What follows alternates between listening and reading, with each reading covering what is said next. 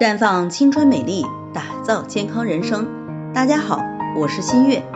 今天是二十四节气中的谷雨，此时心气和脾气逐渐旺盛起来，消化功能好，营养容易被吸收，是身体补益的好时机。但也是人体最容易遭受风湿邪气侵犯的时候，如果不注意，将影响到夏季的健康。因此，谷雨养生需要注意以下几点。第一，天气忽冷忽热，且昼夜温差较大，早晚需要适当的春捂。第二，春主肝，体内肝气在此时达到最旺，如果气情不畅，会影响肝的疏泄和阳气的生发，导致脏腑机能紊乱。因此，调畅情志也是此时的养护重点。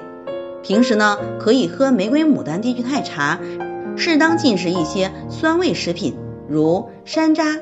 橘子等。第三，谷雨前后，杨柳吐絮，很容易引起鼻痒、打喷嚏、咳嗽、皮肤过敏等，所以户外活动要戴口罩，多喝水，每天可以喝些梨膏来滋阴润肺。第四，谷雨正值春夏之交，人体气机发散，容易出汗，而汗出过度则会影响夏季时的气血健康。运动上宜选择踏青、慢跑、放风筝等较为缓和的运动。第五，谷雨虽属暮春，但在饮食上仍需要注重养脾，宜少食酸辣，多吃甘甜的食物。第六，此时气温升高较快，但还不宜食寒凉之物，不然容易导致肠胃不适。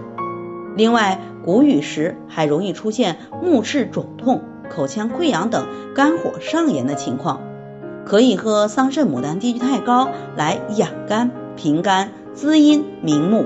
在这里，我也给大家提个醒，您关注我们的微信公众号“普康好女人”，普黄浦江的普，康健康的康，普康好女人添加关注后，点击健康自测，那么您就可以对自己的身体有一个综合的评判了。